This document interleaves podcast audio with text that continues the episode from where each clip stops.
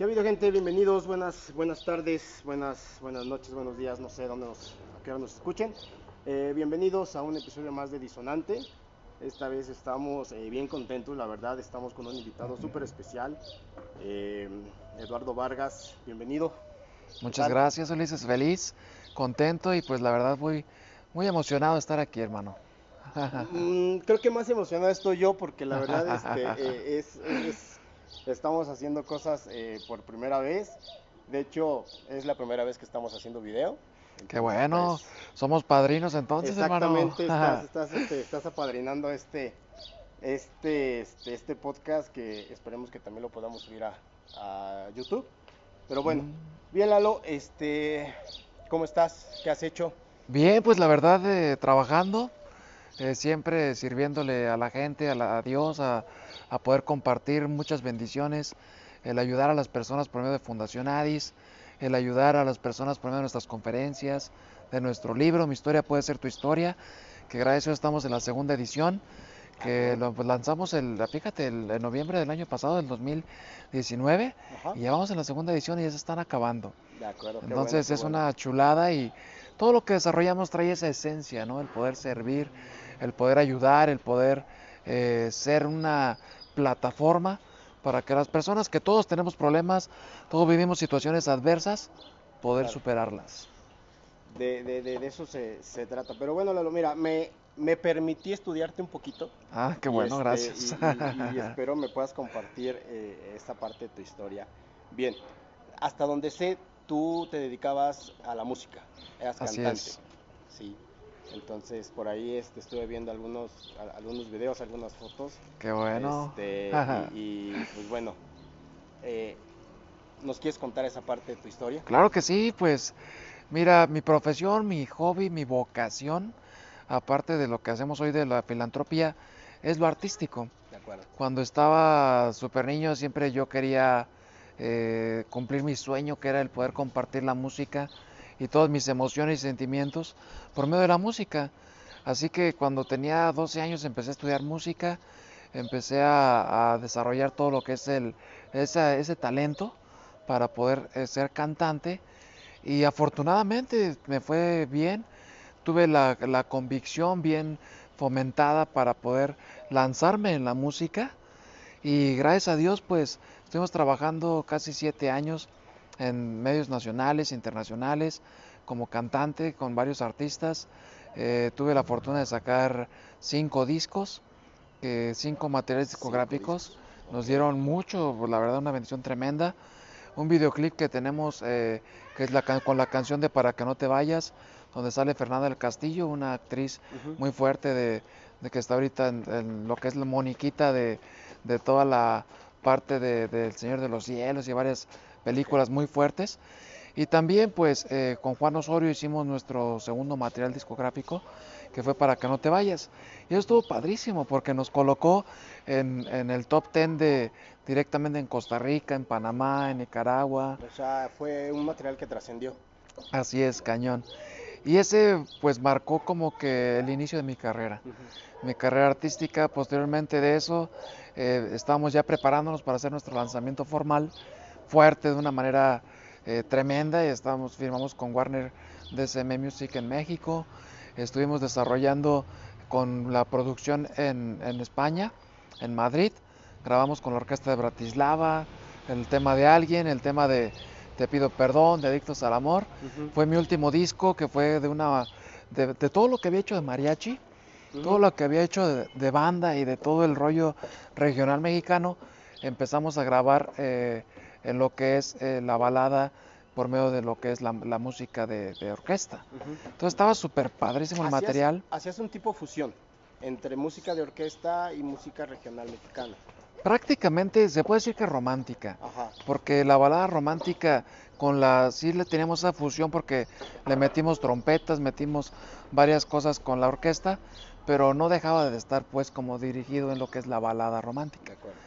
Eh, y cuando hicimos esa producción en España, nos fue súper chido, ¿no? Sabes, nos costó cañón, pero afortunadamente todo se concretó en ese momento. Cuando yo grabo en España y regreso a México, todas las disqueras, todos los que me habían puesto prácticamente el no, que me habían cerrado la puerta en la cara, todo lo que había batallado, se me empezó a abrir, se me empezó a dar la oportunidad. Dada la situación, se toparon con par y dijeron, ¿y por qué le habíamos dicho que no? Y ahora sí. Sí, entonces ahora sí. y fíjate que ahí en esos momentos ahí me tocó, eh, pues no por mala onda, pero sí decir, ¿saben qué? Gracias a todos, pero no. Pero ahora no. Vamos a ver quién me conviene y ahora sí con quién podemos de definir y fue cuando firmé con Warner Music. Con Warner, ok. A los 12 años eh, eh, tú empiezas a, a, estudiar, empiezas a cantar, eh, pero entonces eh, eh, esos, esos dos discos que tú sacas, los sacas que a los que 15? No, a los 17. A los 17. 17 años, empecé Ajá. con los primeros dos discos, pero posteriormente estuve grabando otros tres materiales uh -huh. hasta mis 24 años. De acuerdo. Ok, ¿Y de dónde te viene a ti? O sea, ¿es, es mero gusto o es una tradición o es una herencia o dices, pues, este, ¿cómo fue? Pues, Dios sabrá, pero la verdad es que eh, de toda mi familia soy el único que está en la música, Ajá. soy el único que canta de manera profesional, sí, mis tíos, mis papás, todos nos juntamos a cantar en las fiestas, todo ese rollo. Uh -huh. Yo creo que desde ahí tenemos ese gusto por la música, pero de manera profesional fui el único que se aventó. Ajá. Todos los demás en hobby, en el cariocaso, ya sabes, ¿no? Sí, en sí, la sí. reunión familiar, pero sí en cuestión de trayectoria, de carrera formal, profesional, nada más yo. Ok, ok, qué bueno.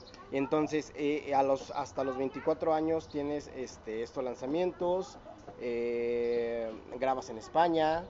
Eh, ¿Cómo fue ese proceso? ¿Cómo, cómo ¿Cómo fue ese proceso creativo para ti? O sea, ¿estuviste involucrado? Eh, ¿O quién te componía? ¿Cómo, ¿Cómo, estaba eso? Sí, éramos un equipo tremendo, la verdad. Eh, teníamos varios compositores, también yo metí composiciones mías de mi autoría. Por ejemplo, Te pido perdones de mi autoría. Pues todo soy co coautor de todos los, los, temas que tenemos o que, te que trabajamos. Uh -huh. Pero muchos autores estuvieron trabajando con nosotros. Sin embargo, el productor fuerte y la estrella y la, la calidad total es el maestro Javier Lozada, que es eh, un productor en España, uh -huh. fundador de Grammys y que es una persona uf, tremenda. Él le trabajó desde José José hasta ahorita, por ejemplo, acaba de hacer un disco de Yuri. Ajá. Está haciendo, ha trabajado mucho con Alejandro Sanz. De hecho, él y Miguel Ángel Arenas fueron los, los eh, se puede decir quienes hicieron a Alejandro Sanz, a Miguel Bosé. Y todo eso, pues prácticamente me dio a mí eh, la colocación, el llamar más la atención, ¿no? Claro. Porque regreso de allá, de, de, España, de haber trabajado y haber hecho toda esa producción, ese trabajo, y todo el mundo me habló por esa razón. Uh -huh. Yo cuando llego a los casos 5 o 6 días de que regreso de allá, me empiezan a hablar todas las disqueras. Entonces Sí, fue cuando digo, ¿qué onda? Estabas trabajando con el productor de Alejandro Sanz, o sea, no era como Pues cualquier, cualquier cosa. ¿estás de acuerdo, no? Entonces, Ya pues, sé, dices, hermano. Entonces, este, es cuando ahí se te empiezan a abrir las puertas y cuando, digámoslo así, te das el lujo de decirle, Sí. ¿sabes qué? Cuando me dijiste que no, este, pues ahora yo soy el que Ahora me decide, toca a ¿no? mí. Ahora, a- ahora va la mía, ¿de acuerdo? Ok, y entonces, este, hasta tus 24 años lanzas este, estos discos, trabajas con toda esta, con toda esta gente, eh, las producciones. Ah, ¿Cuál fue el... ¿Sentiste que en ese momento eh, eh, habías eh, alcanzado ya tu sueño o todavía te... te- te Todavía me faltaba? faltaba, estaba en el proceso, estaba a punto de concretarlo. Ajá. Cuando yo estaba, antes de accidentarme en todo ese rollo, estaba empezando a disfrutarlo, la verdad sí, porque me aventé yo creo que de mochilazo y sufriéndole y de ray cinco o seis años, bro. Ajá. Pero después de eso, eh, yo creo que un año ya empecé a como que a querer estar tranquilo. Me refiero a viajando muchísimo, pero quedándome en hoteles, o sea, disfrutando tranquilamente, sin, sin la carestía que tenía de seis años antes. Y esos seis años me costó eh, incluso hasta quedarme en centrales Sí, de claro. autobuses, aeropuertos, todo ese rollo. Pero después de ahí empezaba a colocar y mi sueño como cantante de poder trascender en la música lo estaba logrando sin darme cuenta, porque era demasiado el- la tenacidad para hacerlo realidad que no lo estaba disfrutando a- hasta ese punto. Entonces cuando yo ya empecé a participar en festivales, cuando empecé a participar en estadios, o como cantante en estadios, en festivales de banda max, en festivales nacionales e internacionales, que la gente se sabía mis canciones, que la gente eh, duraba yo una hora y media, dos horas, dos horas y media firmando autógrafos, fue cuando empecé a darme cuenta. Pero al principio eh, lo estaba logrando y lo hacía y firmaba autógrafos, fotografías, muchísimas cosas, anécdotas geniales, pero que no estaba como te diré, al 100% entregado. Y eso me di cuenta tristemente con lo que después la vida me tenía. Todos esos años que tú pasaste en el proceso de que, como, como, como comentas, te quedabas en centrales, dormías donde te agarraba la noche prácticamente. ¿Hubo algún momento en el que dijiste, ya, güey, ya, ya, o sea, ya no, ya no quiero? ¿Llegó ese momento o dijiste, no, de aquí soy y, y, voy a echarle y voy a darle y lo voy a lograr? Sí lo pensé. Por tu, por tu mente? Había momentos de que obviamente lo pensaba, pero más que nada porque el platicar, incluso con tu misma familia, te llega a poner el pie, te pone en obstáculos. Sí, claro, porque dices, ¿qué haces ahí? ¿Para qué estás ahí? ¿Por qué sufres? ¿Por qué aguantas? ¿Por qué? Etcétera, etcétera. Pero muy dentro de mí no les hacía caso. Dentro de mí decía, voy a hacerlo. Primero Dios, voy a lograrlo. Y eso, por más difícil que sea y porque el sueño esté complicado y todo el rollo, sí me fue a costar trabajo, pero voy a hacerlo. Y eso como que era más fuerte en mí que el escuchar a, los demás. Ganó Entonces, tu perseverancia, ganó tu ahínco y, Exacto, la convicción, hermano. Le, hiciste, le hiciste oídos sordos a lo negativo. Así es. Y eso me dio la oportunidad hasta cierto punto de hacer mi sueño realidad, y me dio la oportunidad pues de llegar a todo lo que viví, de, de, hacer todo lo que hice de una manera grandiosa, ¿no? De esos años me dices que eh, llegaste a, cantar en estadios, llegaste a en festivales. ¿Tienes una anécdota que tú digas, esa fue la más bonita que me tocó? Tengo muchísimas, brother. Ah. Tengo cañón, o sea, desde varios eventos que tuve eh, cantando eh, caminos de Guanajuato con Juan Gabriel cuando él cantaba y de repente él se descansaba y ponía a varios cantantes a participar. Eh, también tengo muchos, eh, por ejemplo, varias veces que estaba yo acabando de trabajar, salía y de repente, pues gracias a Dios, muchas personas atendiendo para lo que es las fotografías, los autógrafos. Y me pasó varias veces, que incluso eso siempre lo cuento y está en mi libro, que un día estaba yo, pues después de haber cantado, me fue súper chido Salgo al estacionamiento y de repente se me acerca una bolita de chavas. Dos bolitas de chavas, tres bolitas de chavas, 20, 30 gentes a mi alrededor, tal vez, haciendo pues lo que lo normal con las fotografías, los autógrafos y de repente siento un pellizco en una nalguita, en una pompa. Y cuando siento ese pellizco se me ocurre decir, ¡Ey! Para eso son, pero se piden. No, hermano, fue lo peor. No lo hubieras dicho. No, De repente siento una gordita agarrándome de un lado, otra gordita agarrándome de otro lado. No podía moverme. Me empiezan a quitar el saco, me empiezan a quitar el, el moño, el cinturón, todo. Y cuando acuerdo ya estaba casi, casi encuerado. Llega mi hermano completamente desesperado, me sube a la camioneta y me dice, brother, ¿qué pasó? dije, no sé, güey, pero esto está bueno. y en ese momento... se me ocurrió decir esto y ahí fue valió. valió. Estando ya arriba de la camioneta, toda la gente afuera golpeando la, la camioneta diciendo, Eduardo, no seas payaso, échanos la mano, nada más queremos un autógrafo. Le dije a mi brother, a mi hermano, por favor, fórmalas. Cuando las forma, abrimos la puerta otra vez todo el mundo se metió en la camioneta, me estaban haciendo bolita, tenía una rodilla en el hombro, tenía un codo en el costado de mis costillas, todos así cañón, hermano. Llega, llega mi, mi brother, la saca, tuvimos que cerrar e irnos. Y fue cuando me di cuenta, es una anécdota tremenda que a mí me abrió los ojos en decir, estoy logrando con mi música trascender, estoy logrando con mi carrera, con todo mi esfuerzo, llegar al gusto de las personas. Al llegar al gusto de las personas, vale la pena todo lo que haces. Y ese sueño empieza a, formarse en algo palpable. Y el sacrificio, el dormir en, como me decías, en las centrales, dormir poco, dormir nada, ya sé. casi comer o mal pasarte. Todo. Ahí en ese momento es donde tú dices, estoy logrando lo que yo quería lograr. Es correcto. Y es donde agarras eh, energía y todo se transforma en en más fuerza de voluntad, en, en decisión para poder seguir trabajando y seguir logrando pues tu sueño. Y así fue. Posteriormente viví muchísimas cosas cuando estaba en, igual en España, en Francia, en, desarrollando todavía en Europa. Y gracias a Dios, algo que me reconoció mucho, que me, me marcó mucho, fue que yo siempre tuve una humildad, una, una sencillez ante todo y yo estaba grabando al lado de Rosario, al lado de... Eh, tuve la bendición de conocer gente de Alejandro Sanz, de conocer cosas padrísimas y yo siempre estaba como una persona normal, común y corriente. es correcto, todos los productores grabamos en Sonoland, donde grabaron los BGs, donde grabaron eh, personalidades trascendentales en la música. Y el estar ahí en esos lugares no era algo más que, sí, una experiencia genial, padrísima, inolvidable, pero no, no era algo que me levantara o que mi ego no fluyera de una manera fuera de, la normalidad, sino que yo siempre esa sencillez y humildad me marcó. Y me di cuenta de que la sencillez y la humildad tenemos que tenerla al 100 en la vida, porque todo lo que hagamos, nosotros solos no podemos. Por más que tú quieras hacerlo, siempre necesitamos el apoyo de las personas, de tu equipo de trabajo, de todo lo que tengas a tu alrededor, para lograr hacer realidad lo que te propongas. Y así fue. Logré hacerlo, pero gracias a Dios con el apoyo de mi familia, de mis hermanos, de mis papás, de muchas personas que, que formaron parte de mi carrera y que con los que compartí y comparto el éxito y el sueño hecho realidad. Después de esa, de esa etapa en la cual llegaste a cierta plenitud, lo importante y lo más bonito de todo creo es de que, como decimos acá, no te agrandó.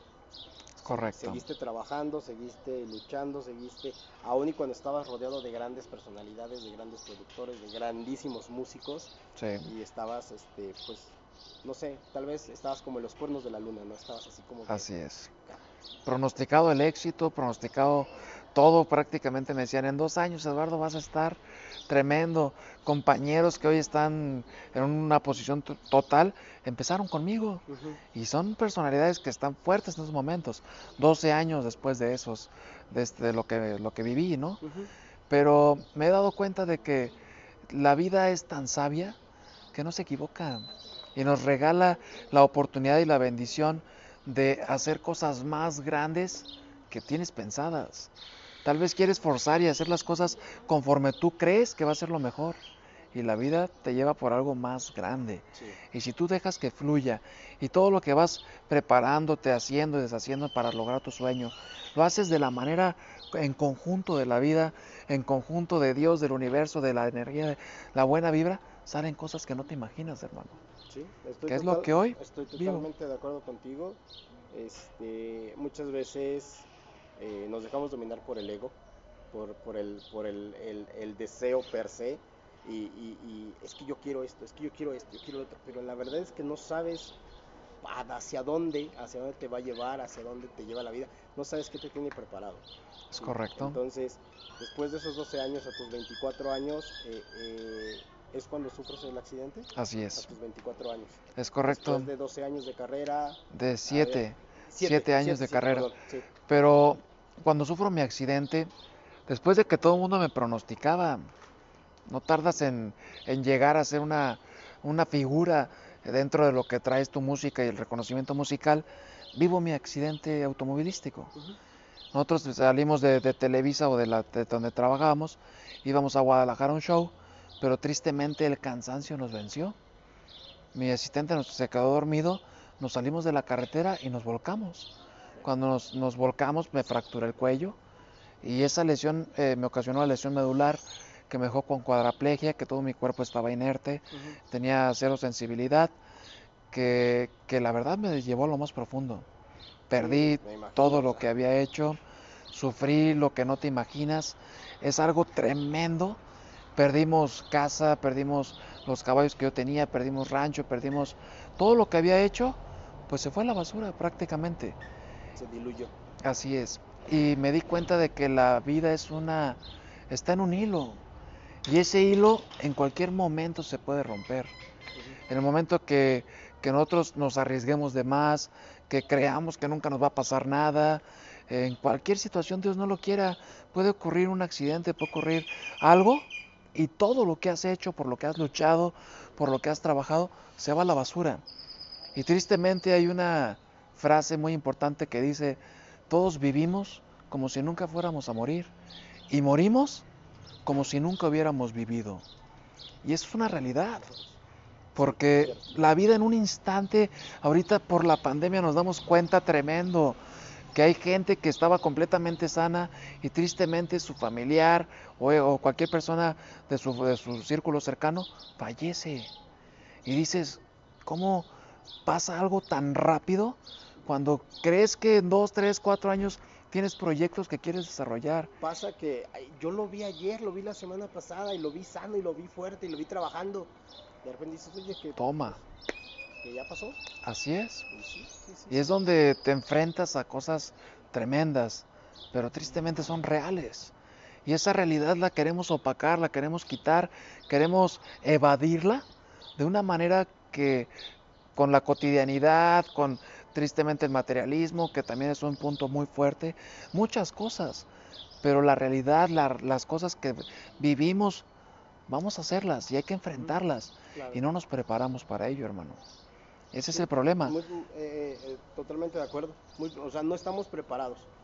Y, creo que cabe la pena hacer, eh, tener ese, esos cinco minutos de decir, ok, tal vez no estoy preparado, pero estar consciente de que en cualquier momento las cosas pueden cambiar y dar un giro totalmente este, drástico y te quedas pues sin nada, te quedas eh, pues con tus ideas y con, con, todo así trunco.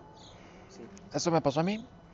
Todo lo que teníamos, haber invertido, ya habíamos tenido una inversión tremenda, la disquera iba a meter muchísimo dinero, todo se fue, todo se truncó por mi accidente. Y mi accidente, que gracias a Dios no fue problema, no sé, que no hayamos venido alcoholizados, lo que sea, eso no fue. Fue un problema de cansancio y técnico, pues, podemos llamarlo, pero no deja de ser una negligencia. Algo tan humano como el cansancio termina siendo, bien dices, una negligencia. Así es. te cambia la vida. Una tragedia que cambió. Un instante es suficiente, hermano, un instante. Con un segundo todo se va a la basura o en un stand-by y te da un cambio de 180 grados la vida.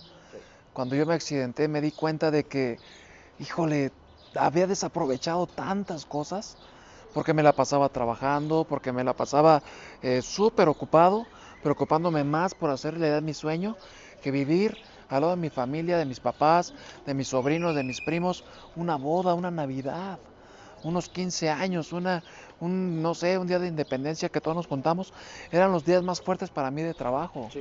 Y me di cuenta de que sí, estaba logrando algo padrísimo, pero que tal vez no valió la pena porque no lo estaba administrando, porque no lo estaba cuidando como debía, porque no estaba dándole el lugar a lo que en verdad vale la pena, lo que en verdad importa, que es la familia.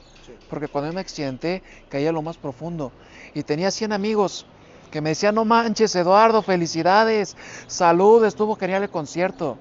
¿Dónde estaban en ese momento? ¿Dónde están ahorita? Los únicos que están y que estuvieron, que me sacaron del carro cuando me accidenté eran mi papá y mi mamá, mis hermanos. Cuando me operaron estaban mis tíos, mis primos afuera del quirófano. Cuando me pasaron a, a Celaya, mis familiares estuvieron de noche conmigo, acompañándome para aspirarme la flema de la traqueostomía, porque me daba un paro respiratorio. Ellos mismos ayudándome. ¿Dónde estaban esas personas? ¿Dónde estaban ahorita en estos momentos que es Fundación Adis, que hay muchísimas cosas maravillosas que estamos haciendo? ¿Dónde estaban ellos para poder entregar el esfuerzo, el sudor para hacer realidad esto? Los que están es la familia. Los que estaban son las personas que estaba sacrificando por mi tenacidad que se convirtió en terquedad. Para entonces sí. ¿Sentiste en algún momento que perdiste el piso? O, esa reflexión te llegó hasta que te pasa esta situación? Hasta que me pasa eso. Porque sí es una manera de perder el piso, porque la terquedad ocasiona que sacrifiques o te lleves entre las patas a quien amas. Tristemente son con los que más nos, que nos, nos desquitamos, con los que más tratamos de limpiar nuestras emociones, todo el rollo, cuando no debe de ser así. Yo me di cuenta hasta que me accidenté que sí estaba perdiendo el piso porque tristemente estaba ocasionando sufrir más a, mis familias cuando yo estaba según luchando por mi sueño por ellos. Cuando yo según estaba queriendo lograr hacer realidad mi sueño para que ellos estuvieran bien, para que ellos tuvieran una, un porvenir. Y lo estaba suprimiendo y prácticamente pisoteando por el egoísmo, por la terquedad. Y me di cuenta de que el día es maravilloso, es una oportunidad única que tenemos para poder disfrutarlos, ¿sí? Trabajar al 100, entregar todo, 6, 7, 8, 10 horas. Pero después de ahí, vivir con ellos. Vivir tu vida, hacer realidad tus sueños, hacer, este, no sé, entregarte tal vez un momento de ver una película con tu pareja, tal vez eh, jugar con tus sobrinos, con tus, con tus este, hijos, en caso que tengas hijos, de poder decirle a tu papá, a tu mamá, ¿cómo estás, papá, mamá? ¿Quieres una nieve? Vamos por un elote, vamos por al cine. Esos momentos son los que en verdad valen la pena. Y si tú lo administras de una manera sensata, en decir, voy a entregar al 100 mi trabajo, pero también lo voy a hacer de la mano con las personas que amas, tienes todo ganado. Son los eh, detalles que parecen o que parecían insignificantes, pero a final de cuentas son los que más importan, los que más relevancia le dan a la vida. Así es. A lo mejor los, los éxitos laborales o personales terminan pasando a segundo término. Es correcto. Y tristemente hasta que yo me accidenté me di cuenta de ello. Porque sí, siete años, eh, los últimos dos, tres años, estuve completamente ocupadísimo, cañón, pero lo que en verdad en ese momento estaba perdiendo hoy, Dios me dio la oportunidad, la bendición de disfrutarlo, de cuidarlo, de amarlo, de valorarlo. Y hoy sí digo, trabajo tremendo, le meto al 100 para, por Fundación AIS, por los proyectos que tenemos, lo hago de corazón, pero no descuido a mi familia. Al contrario, si puedo hasta los arrastro conmigo. Mi sueño eh, lo comparto con ellos, que también ellos vean que, que ese éxito queremos compartirlo o, hacerlo en conjunto para que hagamos como que esa mancuerna, ¿no? Y más con la gente que amas, porque te digo, todos esos 100 amigos que tenía antes, pues ahorita no están. Y no creo que estén. Ni estarán. En el momento. Pero bueno, Bien, Lalo, cambiando un poquito de tema, esto que tienes aquí, la Fundación este, ADIS, eh, es lo bueno que te dejó. Así es. para ti, eh, y la verdad es que eres un ejemplo. Gracias. Eres un ejemplo muy, muy, muy cabrón de, de, tenacidad, de, de que la vida te pasó una mala jugada, muy mala jugada. Así es. Y, y le dijiste, vale, ya me la diste, pues ahora déjame la trabajo. Así es. O sea, así como me la diste, me la trago, pero ahora va a darle. Ahora le tengo que dar vuelta a todo esto que me pasó. Y esta fundación que tienes acá, este, y que, bueno, estamos en las, en las instalaciones, eh, es, es, muestra de, de, eso y de tu, de tu grandeza como, como persona, como ser humano. Gracias. Y ahora de que ya tú... Eh, después de trabajar tanto tiempo o trabajarte, estar en terapia, estar en, rehabilitación, pues ahora le estás dando esto a más personas. Es correcto. Fíjate que cuando yo me accidento, me di cuenta de que una eh, opción real para recuperarte, reintegrarte de un accidente, de una enfermedad, pues no existía. Hace 12 años que fue mi accidente, en el 2009, para poder rehabilitarme tenía que pagar 500, 600 pesos al día. No los tenía, No tenía ni para pañales, no tenía ni para pagar mi silla de ruedas, mis medicamentos. Había días que mis papás no comían porque preferían comprar algo que yo necesitaba a poder comer. Entonces me di cuenta y en ese momento yo me comprometí con Dios, con ese ser superior, el nombre que le pongas, en decir, no tengo nada, pero tengo mis manos. Dame la oportunidad de que ahorita que necesito y que estoy dándome cuenta de la tremenda necesidad, poder ayudar a las demás personas que como yo viven un accidente, viven una situación adversa y no tienen ni para pañales, ni para medicamentos. Y quiero ayudarles. Y así nació Fundación ADIS, apoyando la discapacidad. En el momento de que empezamos a trabajar, no te miento, empezamos con una colchoneta, una pelota, un amigo que nos daba terapias. Los primeros eh, seis pacientes que de una clínica donde estábamos eh, gubernamental, que nos dijeron, sabes que tu, tiempo se acabó, ya váyanse a su casa. Me los traje, nosotros vivimos antes en jardines, con esa colchoneta, con, ese, con un palo de escoba, empezaron su rehabilitación empezaron a tener eh, su reintegración digna a la, sociedad, igualmente yo. Y esos primeros seis pacientes que éramos, hoy van más de 2.500 en Fundación Adis. De esa colchoneta y de ese palo de escoba y de eso que empezamos, tenemos dos caballos, tenemos el estanque hidroterapéutico, tenemos también todo lo que es la parte de psicología, nutrición, rehabilitación física completa y una clínica completamente integral. Y me atrevo a decir que es la única o la más completa, si no es de Celaya, de la zona, para poder apoyar a las personas con discapacidad. De acuerdo. Yo la verdad es que hasta, hasta hace poco la, la conocí, la conocí por, por Isela. Este, y la verdad es que cuando, cuando escuché eh, eh, eso dije, me motiva, me inspira. Y digo, la verdad es que quiero hablar con Lalo, quiero platicar con Ah, Lalo. gracias, quiero, quiero brother, saber no, su- hombre. Su, su historia. Y pues, y- y- y pues, la verdad es que es impresionante. No sé, Albert, creo que no tengo ni palabras. ¿no? Hombre, brother.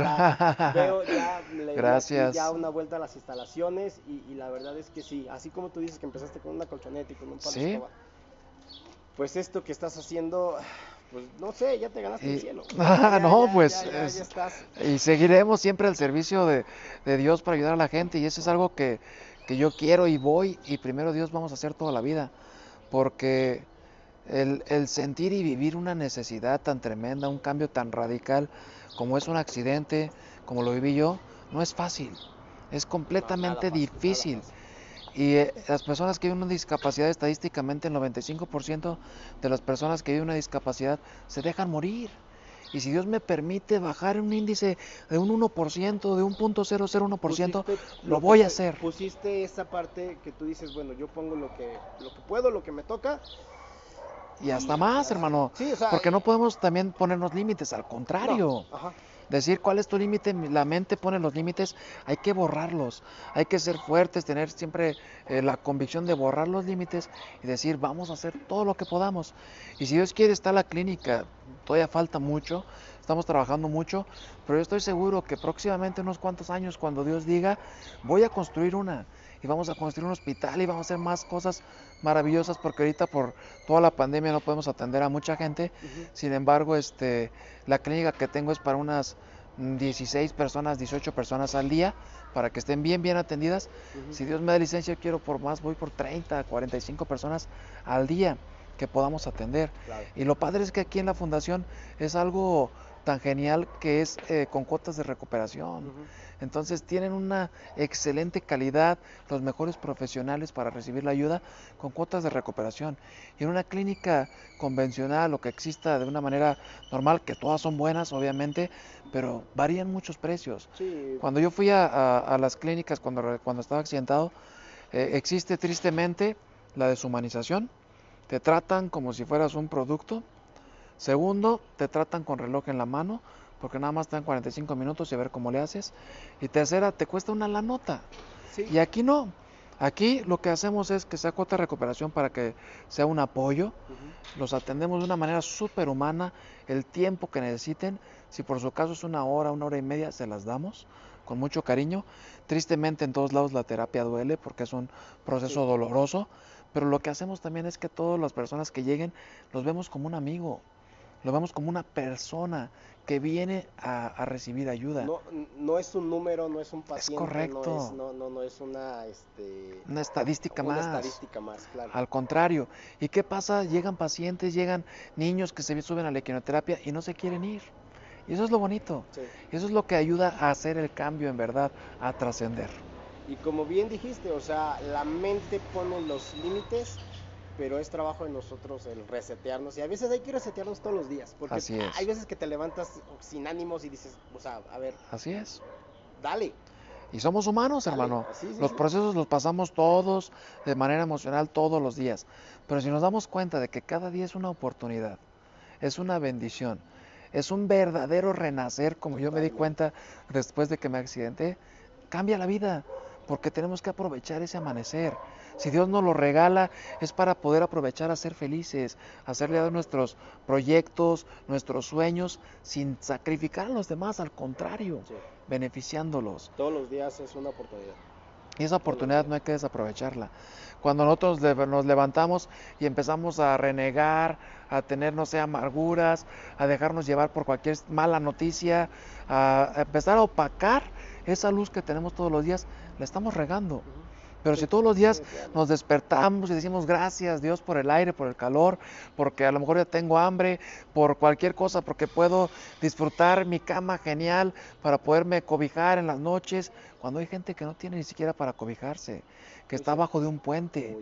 Cuando tengo, gracias a Dios, mis frijolitos, mi huevito para poder desayunar, cuando hay gente que está en un hospital en ayunas, consiguiendo para pagar una inyección, unos medicamentos.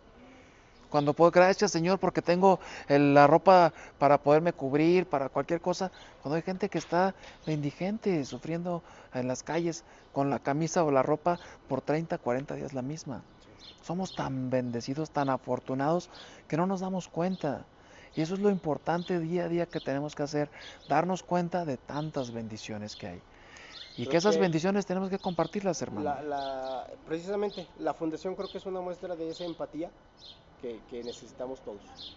Eh, desafortunadamente, lo, comentaba con, mis compañeros, eh, vivimos en una sociedad tan polarizada Así que no tenemos esa, no nos damos esa oportunidad de empatizar con el que está a un lado de nosotros, con, el que, como tú dices, no tiene para comer, dónde dormir, la está pasando es correcto. y estamos tan ensimismados en, en lo que a mí me hace falta, en lo que a mí me hace daño, en lo que yo quiero, en lo que yo necesito, y nos, nos, hace falta em, una empatía enorme. Y es que tristemente por la actualidad, toda la globalización que existe, hemos perdido valores. Ha crecido más el materialismo, la ambición, lo que es el, el, egoísmo, y eso es lo que resta a lo que en verdad vale la pena, humildad, sencillez.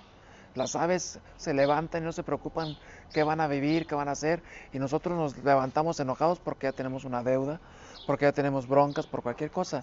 Y los problemas existen y no van a dejar de existir. No, nunca jamás. Toda la vida van a estar, pero los problemas existen para resolverlos. Los problemas existen para darnos cuenta de que existen las soluciones y que sí, hay que aprender día a día y tener lecciones de todo lo que vivimos, pero no dejarnos caer. Al contrario, si tenemos problemas... una motivación. Es correcto. Si tenemos problemas, dejarnos caer, pero nada más en las manos de Dios. Porque así es como vamos a sacar adelante las cosas. Sí, totalmente. así. ¿Cómo es, hermano? Qué bueno, qué bueno. ahí, anda el caballito que se le salió el, el amartigón y se pone, ¡ey, ey, ey! ¿Qué onda? eh, tu libro, tu libro, Lalo. Ahí está. ¿Cómo fue? ¿Cómo, cómo, surgió? ¿Cómo, de dónde nace todo eso? Surgió esta onda? Mira, en este libro hay 32 años de vida, de experiencia, de anécdotas, de todo. Eh, son más de 30 capítulos, que cada capítulo tiene eh, frases y esencia, herramientas para poder enfrentar cualquier adversidad.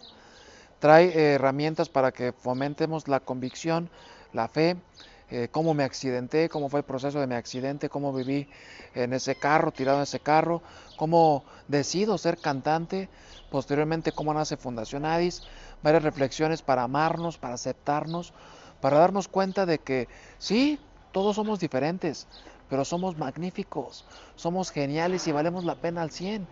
Tristemente nos preocupamos por decir yo estoy chaparrito, yo estoy alto, yo estoy moreno, estoy guaro, güero, estoy muchísimas cosas. Yo tengo discapacidad, estoy en una silla de ruedas y gracias a Dios hago maravillas. Todas las demás personas podemos hacer maravillas. Yo estoy en silla de ruedas y soy feliz. ¿Por qué no somos felices todos los demás? ¿Por qué preocuparnos por otros detalles que no valen la pena? Y en este libro, gracias a Dios, eh, vamos muy contentos porque tenemos un año eh, y cachito que lo sacamos. Lo, prácticamente lo escribí en tres años. Mi esposa me hizo favor de darle los primeros eh, retoques para poder hacerlo. Posteriormente ganamos una convocatoria a nivel municipal estatal para poder publicarlo se publicó la primera edición y se acabó en tres meses, hermano. Oh. la primera edición. Y ahorita vamos por la segunda edición y me quedan escasos 200 libros que gracias a Dios espero poder pronto colocarlos porque yo siento que es algo que necesitamos todos es algo que es súper necesario para que nuestros hijos lo lean, nuestros, nosotros como personas adultas lo tengamos, para que podamos compartirlo con nuestros hijos, con las personas que tengan alguna necesidad, alguna enfermedad, algo que en verdad requieran, ahí van a encontrar herramientas para sacar adelante las cosas.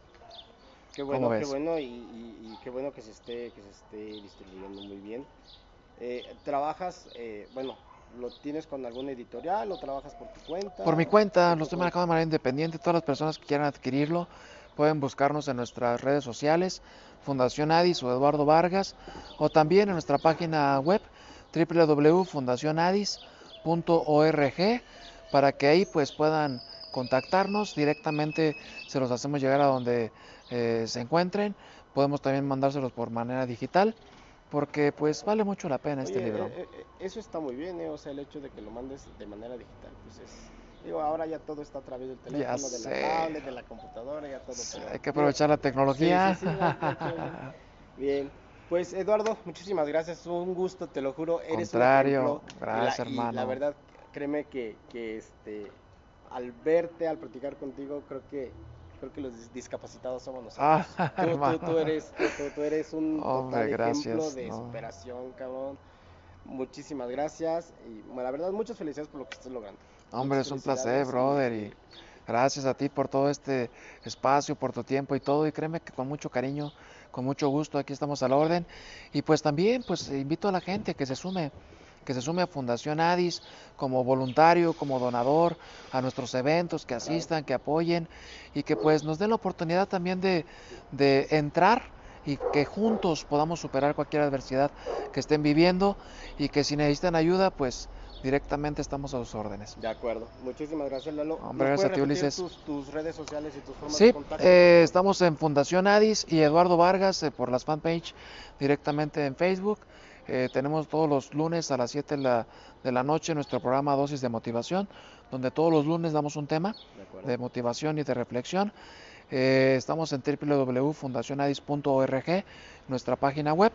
Y también pues estamos en Celaya, Guanajuato, directamente al WhatsApp 461-242-9556 para cualquier cosa que necesiten, pues estamos a las órdenes de manera directa, hermano. Pues muchísimas gracias, Lalo. Gracias un a ti. gusto, Un Ajá. gusto y este, Eso. muchísimas gracias. Que Dios te bendiga, Este, saludos y mu- bendiciones. eh, eh, gente, muy, muchísimas gracias por este, acompañarnos en, en este episodio. Eh, les dejamos eh, las, eh, las formas de contacto, el canal. Esto lo vamos a estar subiendo próximamente a YouTube, a Spotify. Y pues ahí esperamos que nos, que nos sigan. Igual vamos a, vamos a etiquetar las cuentas de, de la Fundación y de Edu. Y pues ahí estamos. Muchísimas gracias y nos estamos viendo muy pronto. Gracias. Eh, Muchísimas ¿qué gracias, hago? Muchísimas gracias. ¿Cómo viste, hermano? ¿Quedó No, chido, está- no? está de madre. No, sí, está muy, muy, muy, muy cabrón todo esto. Sí, neta, pues vamos trabajando, pero lo has- lo- lo- la necesidad, has mientras más crece le- la muy- cosa, más crece la necesidad, brother. Entonces, no hay que aflojarle, No, no, no. echarle Despa- fregadazos entre todos. despa-